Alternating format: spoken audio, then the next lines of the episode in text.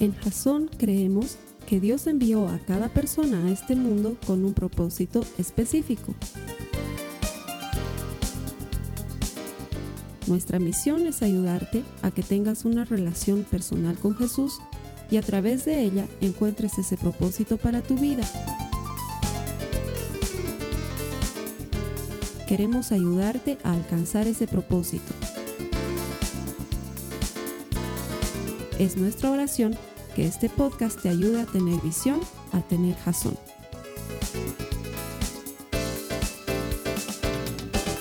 Bienvenidos a Jazón una semana más. Gracias por conectarte. Gracias por buscar a Dios.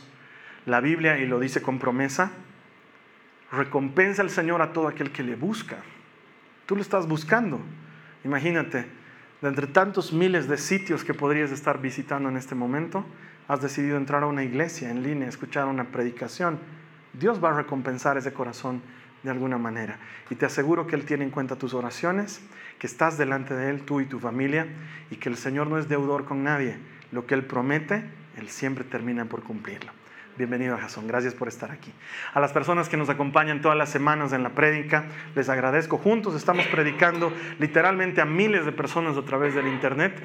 Todos estamos haciendo este trabajo de llevar el Evangelio hasta el último rincón del mundo y además estamos honrando a Dios con nuestras primicias. Cuando tú vienes a, a, la iglesia, has decidido poner a Dios en el primer lugar y cuando tú pones a Dios en el primer lugar, todo lo demás se encaja dentro de la estructura correcta y Dios, dice la palabra, Él enderezará tu senda, Él te llevará por el camino correcto y si lo tienes en cuenta en todo momento, Él también te honrará. Es la promesa del Señor. Así que gracias por estar aquí como todas las semanas.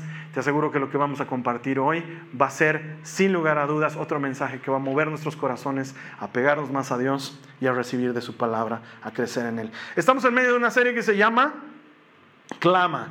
Y esta serie está basada en esta cita bíblica hermosa de Jeremías 33.3. Si me ayudas a leerla, está en las notas de, la prédica y si no también aparece en la pantalla. Jeremías 33.3 dice, clama a mí y te responderé y te daré a conocer cosas grandes y ocultas que tú no sabes.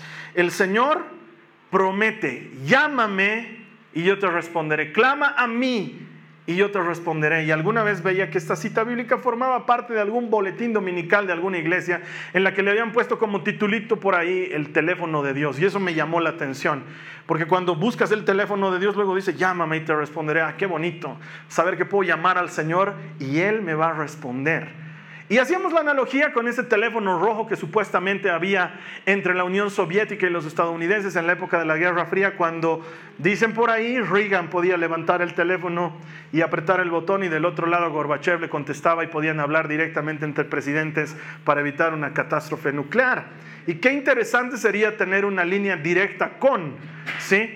Sobre todo cuando estás tratando de buscar a alguien importante o alguien difícil de encontrar. Y para muchos Dios parece difícil de encontrar. Una de las cosas que más me toca escuchar como predicador y como pastor es que la gente venga y me diga, Carlos Alberto, puedes orar por mí, porque a ti Dios sí te escucha. O Carlos Alberto, puedes orármelo por tal cosa, porque yo vengo orando mucho tiempo y Dios a mí no me hace caso, pero yo sé que a ti, a ti Dios sí te va a escuchar. Y tenemos ese concepto de Dios. Pensamos que de alguna manera el pastor tiene un teléfono rojo con conexión directa a, a Dios. Y no me malentiendas, claro que lo tengo. Pero, pero tú también lo tienes. O sea, no es exclusividad del predicador. El teléfono rojo es el Espíritu Santo. Jesús le dijo a sus discípulos, les conviene que me vaya. ¿Por qué? Porque cuando yo me vaya les enviaré al consolador y Él les enseñará todo lo que han de saber. Él les conducirá a toda verdad. Él no hablará de parte suya, sino que hablará de parte de mi Padre. Él es el nexo que tenemos con Dios y por eso lo llamó el consolador, el paráclito, el compañero. Tú y yo tenemos ese teléfono rojo de conexión directa con Dios para que Él te escuche directamente, sin intermediarios en toda necesidad. Es la promesa del Señor.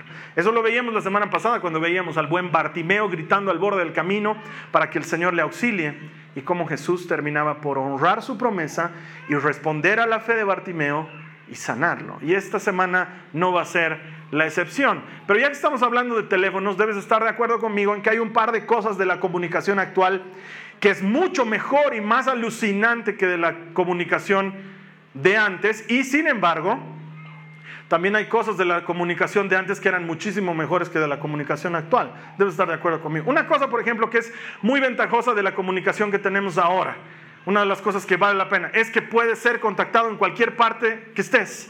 Porque como cargas con tu celular a todas partes, entonces te puede ubicar donde sea que estés. Eso también es un problema, ¿no? Porque a veces uno no quiere pues que lo ubiquen donde sea que esté. Y la gente se desespera porque te llaman y no contestas tu celular y es como que, ¡Ah! algo le ha pasado. ¿Por qué no está conectando? Porque además es otra cosa que no entiendo. Si me llamas y yo dejo sonar todo lo que tiene que sonar el teléfono, ¿por qué me vuelves a llamar? O sea, perdón, no entiendo. Eso pasaba con mi suegra, por ejemplo. Te voy a explicar qué decía mi suegra. Mi suegra decía, a mí me tienen que llamar dos veces, decía la deicita. ¿Por qué? Porque mi celular está tan escondido en mi cartera y claro, podía sacar de ahí un sándwich, podía sacar de ahí la Biblia, a veces había un ladrillo, muchas veces encontrabas pintura, sí, de veras encontrabas un libro de historia, a veces te encontrabas unas revistas, un pedazo de la cocina que había que llevarla al técnico, había miles de cosas y estaba el celular. Entonces cuando tú la llamabas a mi suegra, sabías que tenías que hacer sonar dos veces. Toda la sonada primera,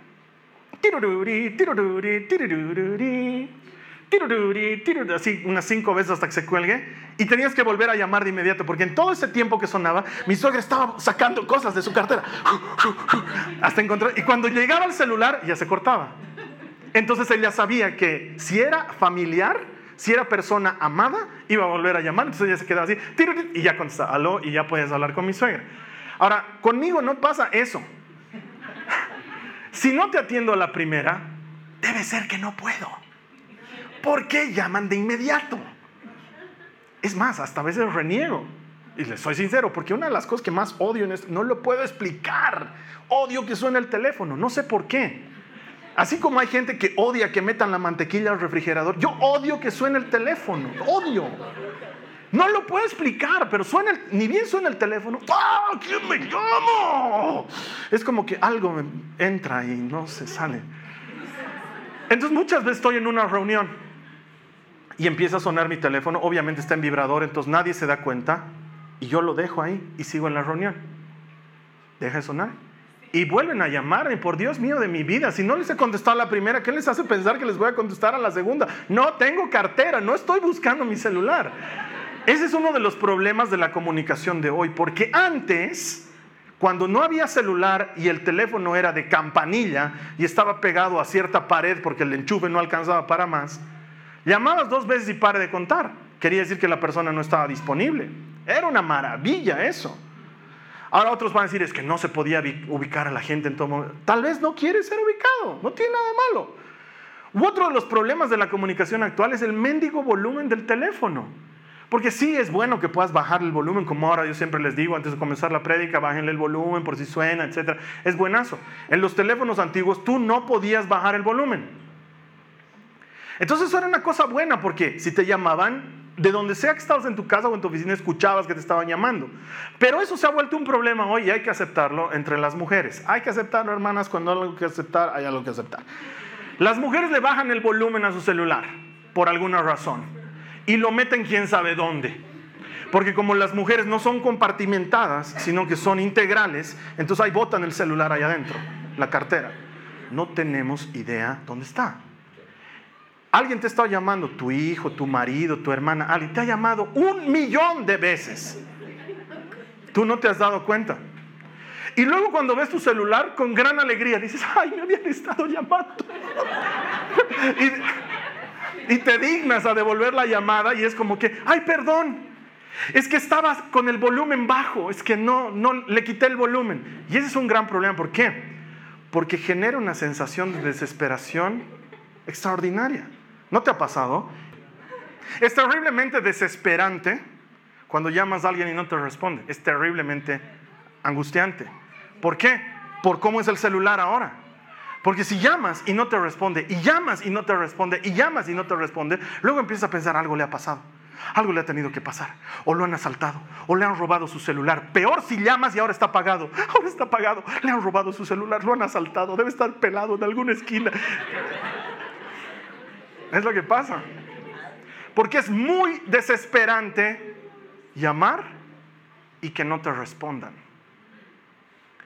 Y te ha debido pasar con Dios. Has debido estar orando por algo y no pasa. Has debido estar pidiéndole algo a Dios y no ocurre. Llevas mucho tiempo pidiéndole al Señor algo y parece que Él no te estuviera escuchando. Parece que no le importara. Parece que te habría dejado de lado. Y sin embargo Jesús dice, mira lo que dice la palabra de Dios. Vamos a leer el Salmo 50, en el verso 15, dice, Llámame cuando tengas problemas.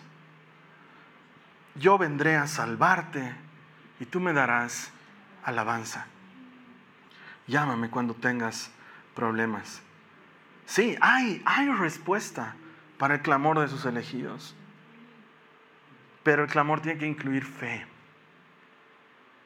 La mayor parte del tiempo entre nuestra petición y la respuesta de Dios, lo que está ocurriendo es que Dios está alineando nuestra fe.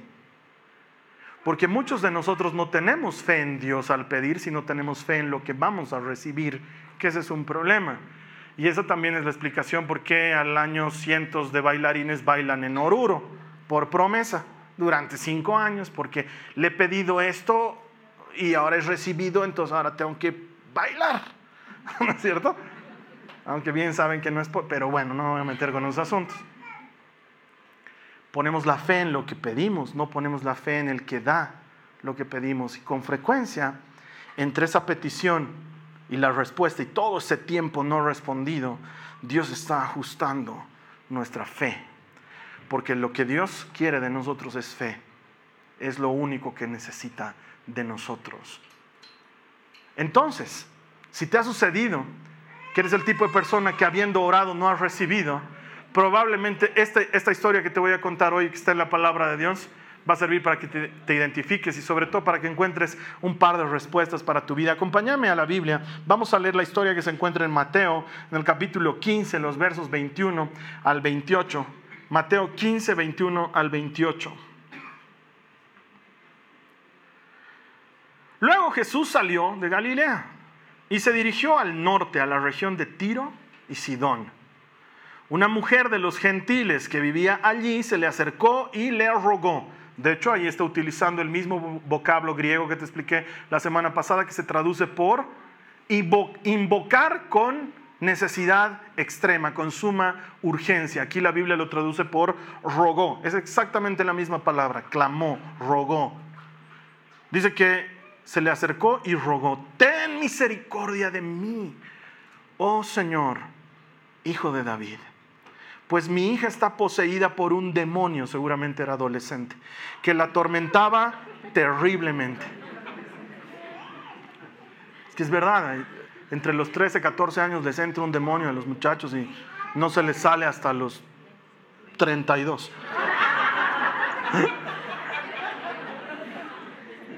Ah, y te ríes porque conoces a uno de 32 que todavía sigue viviendo ahí de que su papá le dé plata para sus megas, ¿no? Ok. pues mi hija está poseída por un demonio que la atormenta terriblemente, dice esta madre. Pero Jesús no le contestó ni una palabra. Entonces sus discípulos le pidieron que la despidiera. Dile que se vaya. Nos está molestando con sus súplicas. Entonces Jesús le dijo a la mujer, fui enviado para ayudar solamente a las ovejas perdidas de Dios, el pueblo de Israel. Ella se acercó y lo adoró y le rogó una vez más, otra vez la misma palabra, otra vez le ruega, Señor, ayúdame. Jesús le respondió, ¿no está bien tomar la comida de los hijos y arrojársela a los perros? Es verdad, respondió la mujer pero hasta a los perros se les permite comer las sobras que caen bajo la mesa de sus amos. Apreciada mujer, le dijo Jesús, tu fe es grande, se te concede lo que pides. Y al instante la hija maduró, digo, la hija sanó.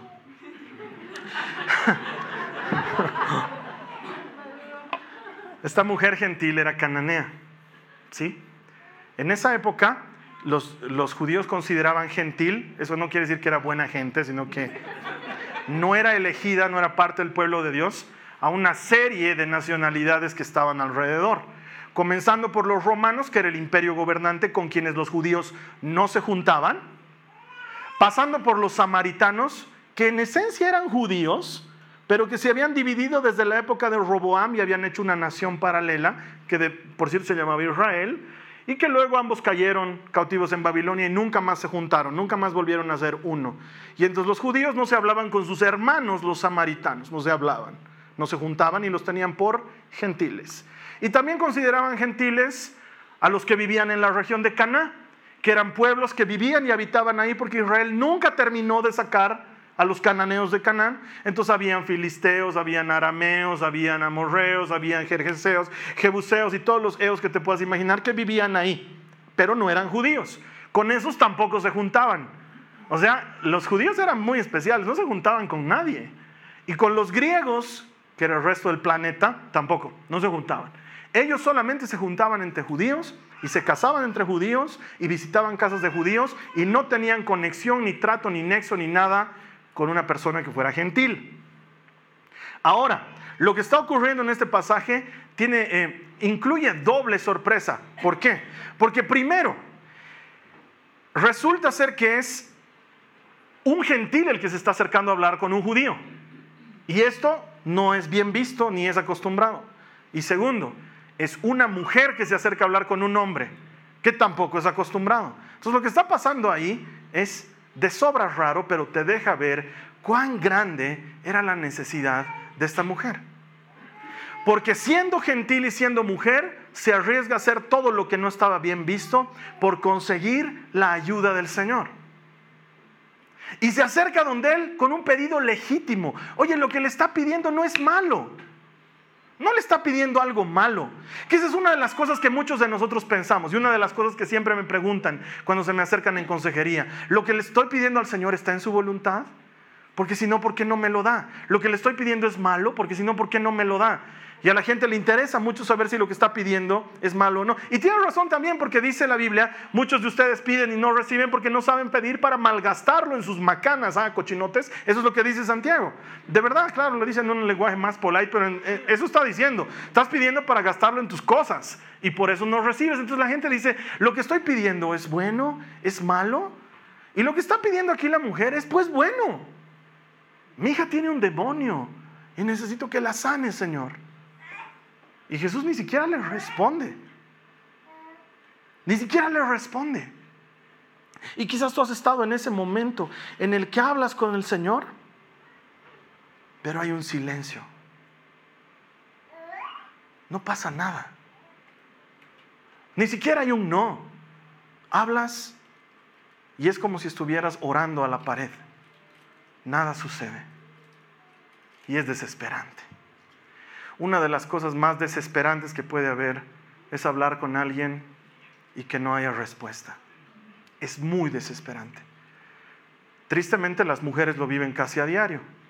Es que los hombres venimos medio fallados. Entonces la mujer te está contando algo y te dice ahí como que estuve charlando con mi hermana y te cuento que finalmente parece que su marido va a renunciar a su trabajo.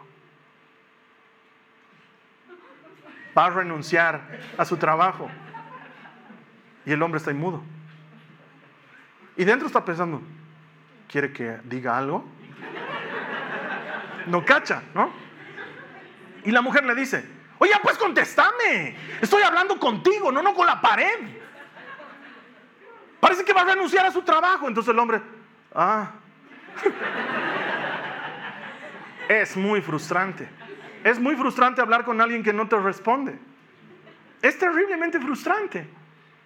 Y sé que es frustrante a nivel espiritual cuando sientes que hablas con Dios y Él no responde. Y esta mujer lo está viviendo de primera mano. No es un invento del predicador que se ha inventado una historia bonita para que le creas. La mujer va y le dice, Señor, ten misericordia de mí, hijo de David, mi hija está endemoniada. Y Jesús No le responde, está en otra. No le presta atención. Pero quiero que sepas esto. El silencio de Dios no significa la ausencia de Dios. El que Él guarde silencio no significa que Él se ha ido. De hecho, Dios no se va de tu lado porque Él te prometió que nunca se iría de tu lado. Entonces tendría que faltar a su promesa para no estar a tu lado. Y cuando la gente dice oro, pero parece que Dios no estuviera aquí, está agarrando un mal concepto en su mente y en su corazón, porque Dios no se va, Dios está presente. Y el silencio de Dios puede deberse a muchas cosas. Él puede estar guardando silencio por muchas razones, pero nunca porque Él se haya ido, porque su promesa es, no te dejaré ni te abandonaré. Estaré contigo todos los días hasta el fin del mundo. Así que si hay algo que no pasa, es que Dios se vaya. Él no se va, Él está ahí. Puede estar en silencio, sí, pero su silencio nunca significa ausencia. La segunda cosa, el silencio de Dios no significa que Él no escucha tu oración. Y esto lo tenemos que tener muy claro. Porque la gente piensa que Dios no escucha sus oraciones. Por lo que te dije anteriormente. Y piensan que a algunos sí les escucha y a otros no les escucha. Y tengo que decirte esto. Es que, hermano, Dios solamente escucha a los que no son pecadores. Entonces Dios no escucha a nadie. Porque si Dios escucha solo a los que no son pecadores, no hay a quien escuchar y hay un silencio permanente. Pero ¿a quiénes escucha Dios? Aquellos que han pecado y le necesitan. Todos hemos pecado, dice la palabra de Dios. Todos hemos fallado. No hay ni uno solo bueno, no hay quien haga el bien. Dios escucha tu oración porque precisamente por medio de la oración es que el pecador se acerca a aquel que todo lo puede. Dios tendría que estar mal o habría una doble negación en lo que acabamos de leer en la palabra cuando dice, llámame cuando tengas problemas y yo te ayudaré. Porque debería decir, llámame cuando tengas problemas y yo te ayudaré si no has pecado. Porque si has pecado, olvídalo, hijo, no te voy a atender. Pero no dice eso. No hay mejor momento que el pecador que entiende que necesita acercarse a Dios. Ese es el mejor momento.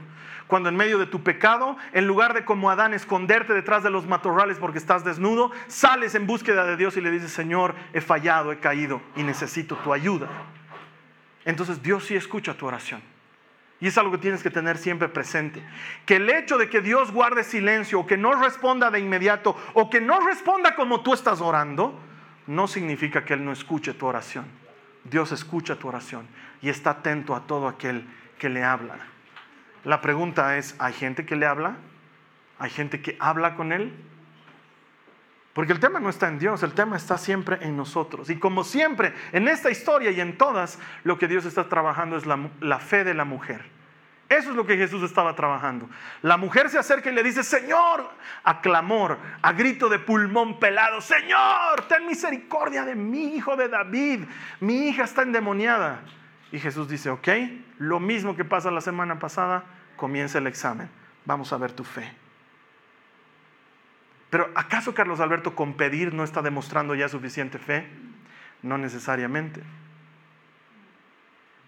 No todo lo que pides crees que lo vas a recibir. Por eso Jesús añade esa condición y dice, cuando pidan, crean que lo van a recibir. Eso significa que a veces pedimos sin pensar que vamos a recibir. Y entonces Jesús, en lugar de responderle a la mujer, se hace al general Banzer, ¿no? Ese chiste no es chistoso para los jóvenes porque no tienen idea, pero años atrás había un expresidente que cuando había las épocas de elecciones mostraron una propaganda política en contra de él, en la que hablaban de varias cuestiones antidemocráticas. Él fue en una época dictador, entonces hablaban de estas y lo mostraban a él haciéndose a loco así de... Entonces, lo mismo pasa con Jesús ahorita. Jesús, hijo de David, mi hija está endemoniada. Y Jesús, la gran general Banzer le hace a la mujer. Claro, se hace al que no pasa. ¿Ustedes creen que Jesús no le escuchó? Claro que le escuchó. Los discípulos están podridos de escucharla. Pero Jesús.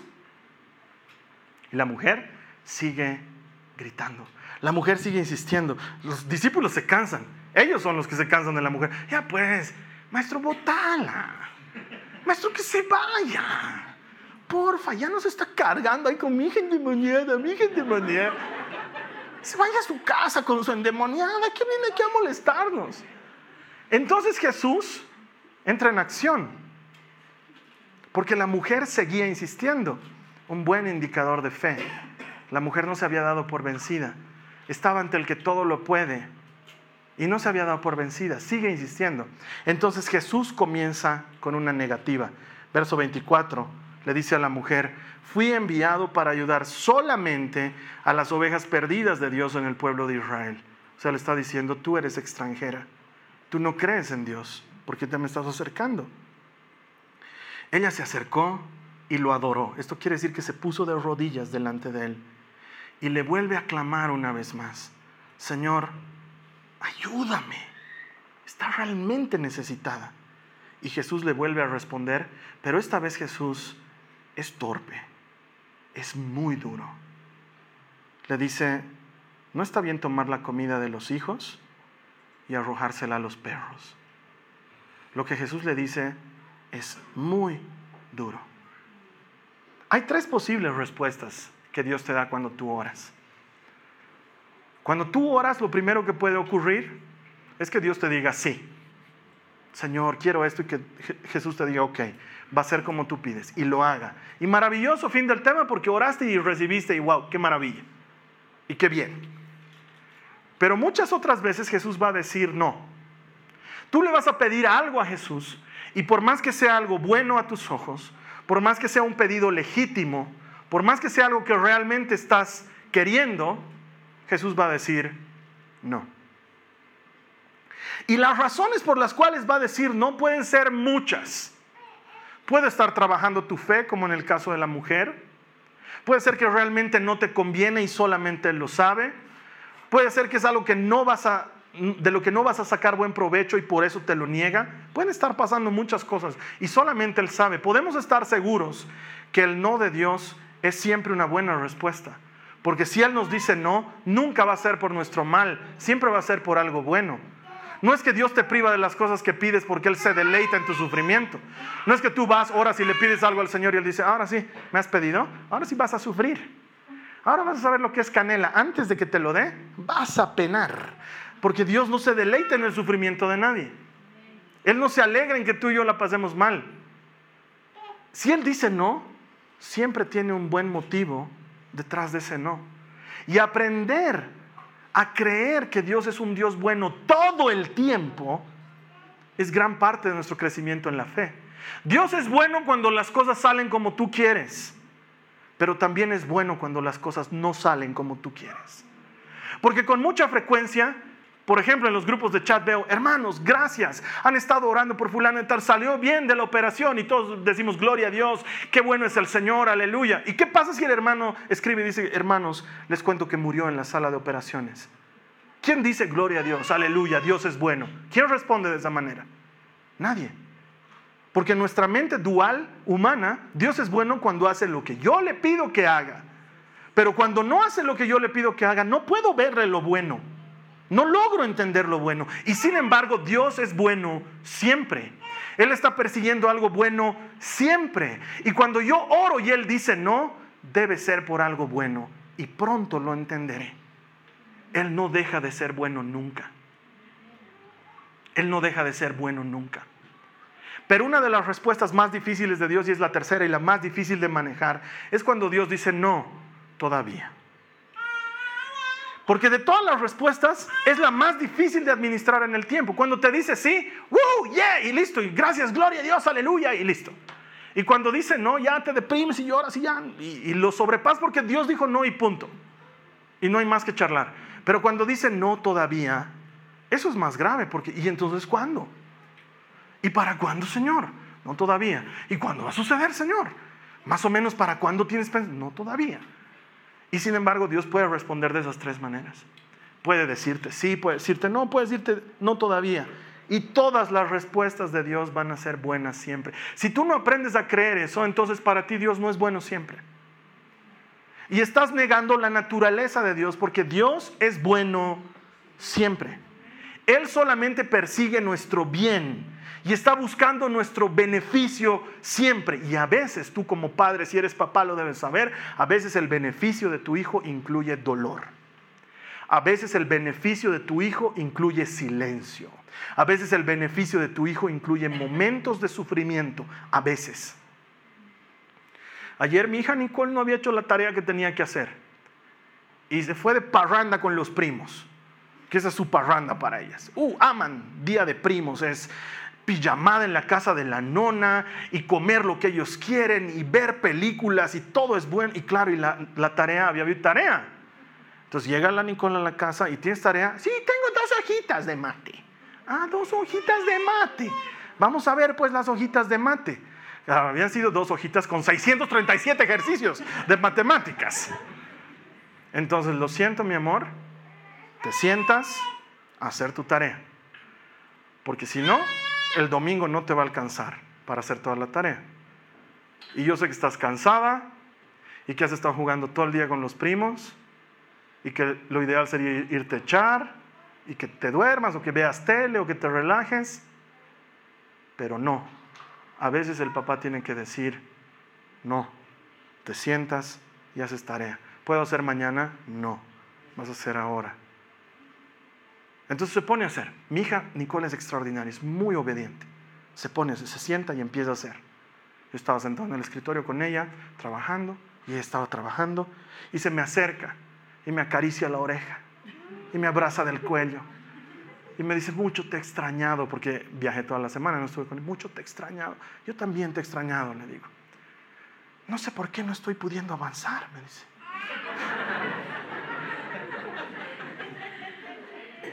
No me está saliendo el ejercicio. Entonces me doy la vuelta y le digo, explícame cómo haces tu ejercicio. Y me empieza a explicar. Le digo, Nicole, estás explicándome mal. ¿Cómo haces tu ejercicio? Entonces, ah, soy muy poco paciente. Entonces le digo, Nicole, estoy empezando a renegar. Mostrame cómo haces el ejercicio. Entonces le veo su carita y ella empieza a hacer, hago esto y hago esto. Y no sé qué. Ok. Lo único que te está faltando es concentración. Sí, pero es que estoy cansada. Sí, pero es que no has hecho tu tarea. Y tienes que hacerla. Porque a veces voy a tener que ser malo. A veces voy a tener que decirte no. A veces te voy a ver cansada y te voy a ver con ganas de dormir y mi corazón de papá va a decir, llévala que se duerma, pero quiero algo más grande de ti, quiero algo más importante de ti, quiero que algo suceda en ti antes de lo que tú tienes que hacer. Y si yo que soy malo hago eso con mis hijos, ¿cuánto más Dios que es bueno? Entonces a veces Dios tiene que decir, no, hijo. Pero lo que te estoy pidiendo es bueno porque estoy cansado y quiero dormir. Sí, pero yo quiero algo más grande de ti y ahora te digo no. Hasta que termines, no.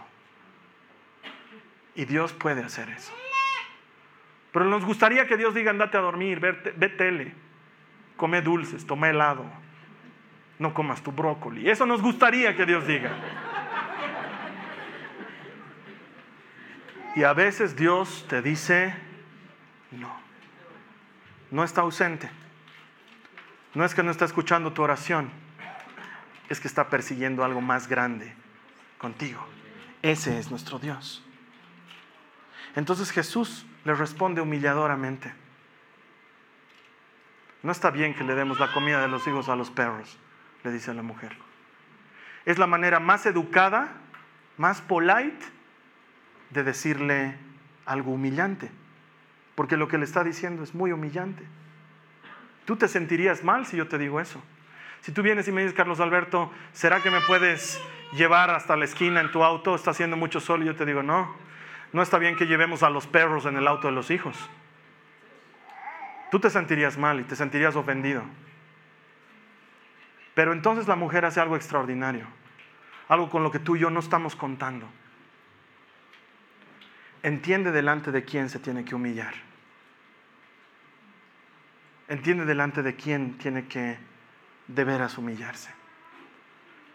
Muchos años antes, David cometió un error muy grande, un pecado muy grande y mandó a hacer un censo en Israel contrario a la voluntad de Dios, porque la palabra de Dios decía que para mandar a hacer un censo, toda la gente tenía que cumplir con la ofrenda al templo, y eso no había pasado, y David van a hacer un censo, y se ocurre, ocurre un gran problema en Israel, y entonces el profeta Natán se acerca a David y le dice, ¿qué prefieres?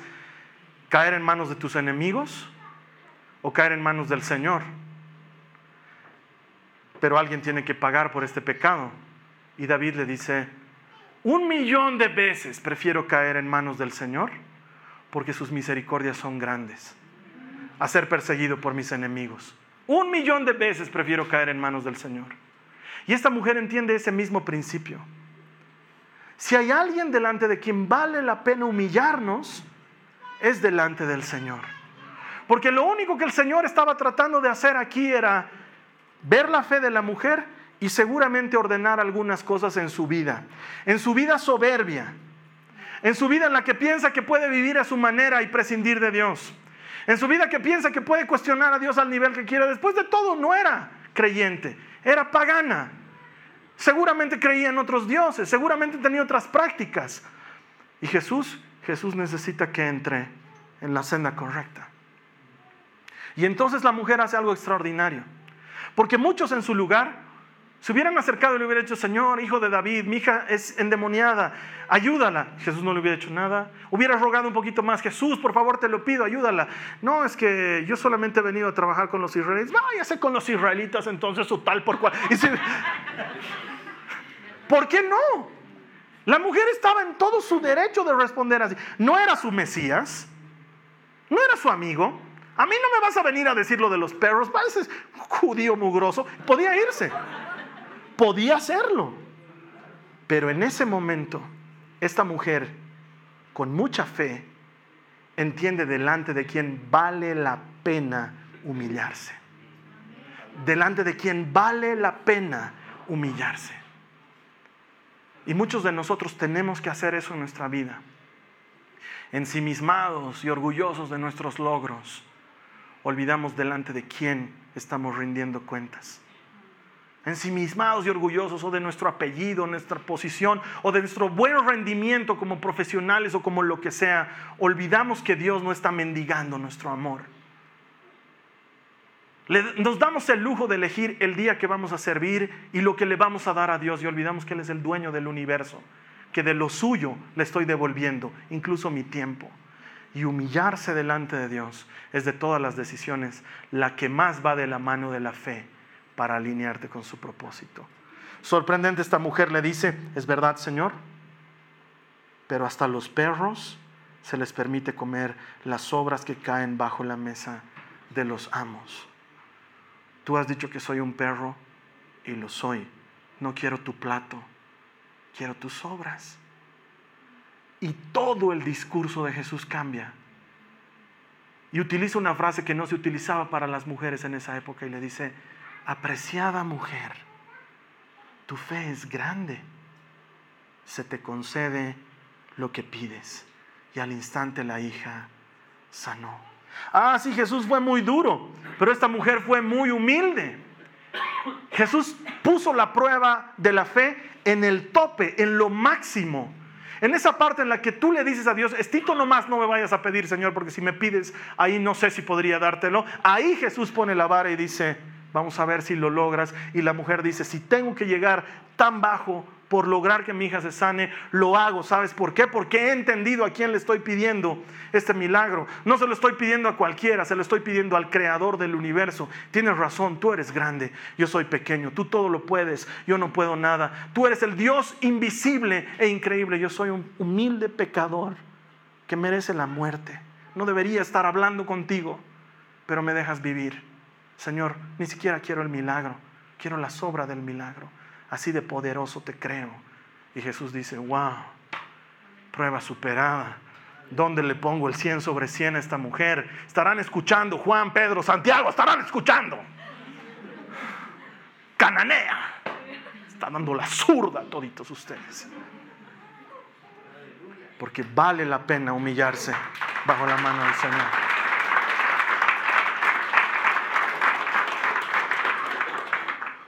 Me acuerdo que cuando era muy muchachito, conocí a Jesús en un grupo carismático y me enamoré de Jesús con toda mi alma. Pero yo no era la persona que tú conoces hoy, yo era otra persona. No he mejorado, he nacido de nuevo, es algo diferente, porque la versión anterior estaba bien fallada. Estaba en un ensayo de música y no sé de qué me llamaron la atención mi actual esposa, que entonces no era mi esposa, y la jefa del ministerio, que es una buena amiga mía, me llamaron la atención de no sé qué. No me gustó cómo me llamaron la atención porque a mí no me nadie porque no son quién. Entonces me di la vuelta y les hice saber con cuánta violencia podía azotar una puerta. Entonces salí del ensayo. ¡Pum! Temblaron todas las rejas. Y yo me salí talón planta punta, fuera del ensayo, porque a mí no me nadie. Estás con sus ministerios de música. Y así un par de veces otros hermanos que me decían otras cosas y yo les tiraba la parada. Y eh, porque era muy parador, pues te he contado, he nacido suicida, pensaba que podía pelearme con grandotes, entonces tenía problemas en mi cabeza. Entonces me acuerdo que una vez un hermano de gran corazón me acerca y me dice, hermano, lo que a ti te falta es trabajar en humildad, tú necesitas ser humilde. Yo digo, ¿cómo es eso ser humilde? Porque la verdad, el concepto como que lo tenía, pero ¿qué tenía que hacer? Ir a decirles a las hermanitas del Ministerio de Música, perdón por azotarles la puerta, que se vayan al cuerno, o sea, es lo que yo pensaba, ¿por qué me tratan mal? Entonces, en uno de esos momentos de lucidez, los adolescentes tienen momentos de lucidez, me acerco donde mi líder y le digo, ¿qué tengo que hacer para ser humilde? Y ella se ríe, me ve ahí sentado en la silla de su escritorio con mis piecitos colgando, se ríe y me dice, la única forma que conozco de ser humilde es que te humillen. No conozco otra forma, me dice. Todo lo otro es pretender ser humilde, pero cuando alguien te humilla y tú aceptas esa humillación, estás aprendiendo a ser verdaderamente humilde. Carlos Alberto, ¿delante de quién prefieres humillarte? Me dijo. ¿Delante de la gente o delante de la poderosa mano de Dios? Está complicado lo que me estás pidiendo, ¿no? Gente, Dios, las humillaciones son feas, no es bonito. Pero nunca se me olvidó. Nunca se me olvidó que el camino era dejar que sea Dios el que te humille para ser verdaderamente humilde. Para que las cosas entren en su lugar. Porque ser humilde, hermano, no es agachar la cabeza. Ser humilde no es hablar bajito. Ser humilde no es ser pobre. Ser humilde es ponerte en tu lugar.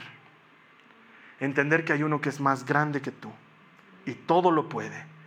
Y que tú eres un gusano de la tierra. Que sin él nada podrías. Y luego de entenderlo, vivirlo. Vivirlo con tu cónyuge. Vivirlo con tus hijos. Vivirlo con el compañero de trabajo porque luego ahí nos vuelve a salir el príncipe, europeo que dice, a mí no me nadie porque no son quien. Y entonces no te estás humillando bajo la poderosa mano de Dios. Y luego, ¿qué pasa?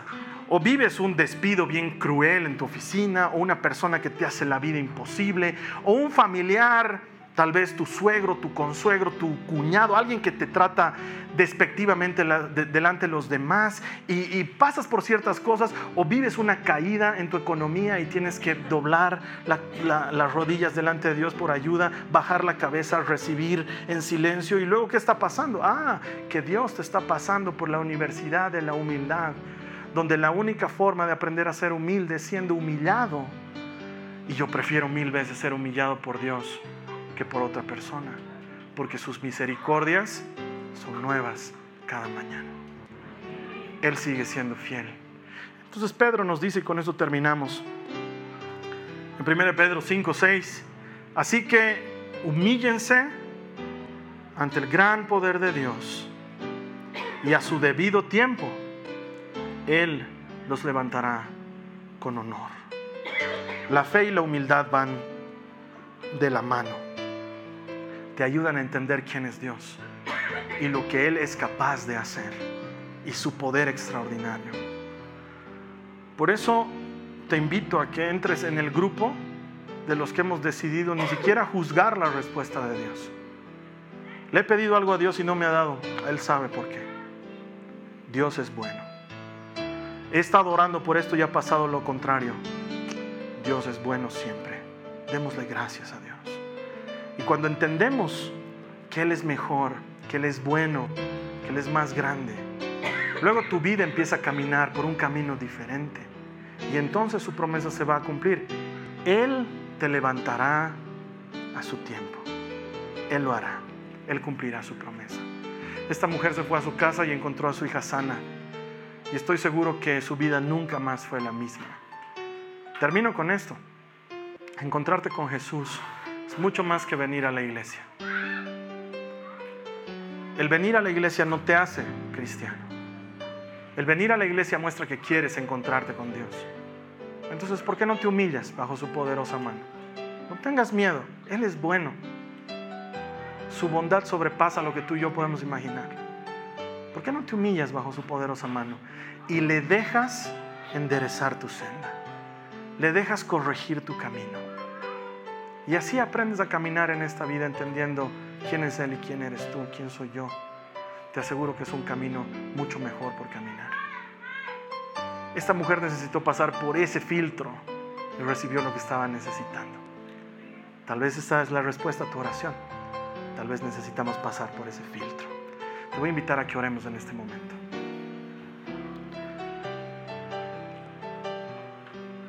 Te voy a pedir que ores conmigo y le digas al Señor, Señor Jesús, te pido perdón por todas esas veces que he dudado de ti. Así como te pido perdón por creer, aún muy internamente, que merezco lo que te pido. Señor, escojo humillarme bajo tu mano, bajo tu mano poderosa.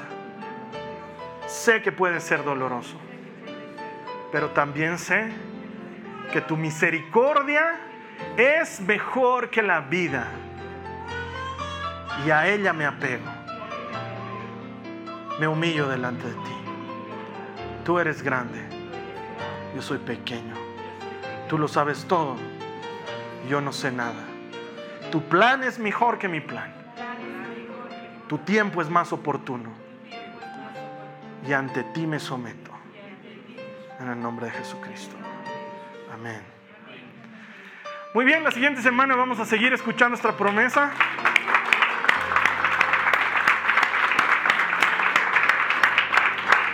Vamos a seguir escuchando esta promesa. Clama a mí y yo te responderé. El Señor sigue diciendo como antaño, clámame y yo te responderé. Él está ahí esperando para escuchar tu oración, para que con corazón humilde y sincero lleguemos delante de su presencia. ¿Quién sabe? Esta es la semana en la que Dios responda a eso por lo que has estado orando tanto tiempo. ¿Qué te parece si luego juntos tú y yo, cuando celebremos las bondades del Señor, nos unamos también para celebrar que todo el que encuentra a Dios encuentra vida. Te voy a estar esperando aquí la siguiente semana. Que el Señor te bendiga. Amén. Esta ha sido una producción de Jason Cristianos con Propósito. Para mayor información sobre nuestra iglesia o sobre el propósito de Dios para tu vida, visita nuestro sitio web www.jason.info. Allí encontrarás muchos recursos para animarte en tu relación con Dios, enseñanzas, nuestro blog, prédicas y mucho más. Te lo deletreamos www.jazon.info. También puedes visitarnos en nuestro sitio en Facebook www.facebook.com barra Que Dios te bendiga abundantemente. Muchas gracias.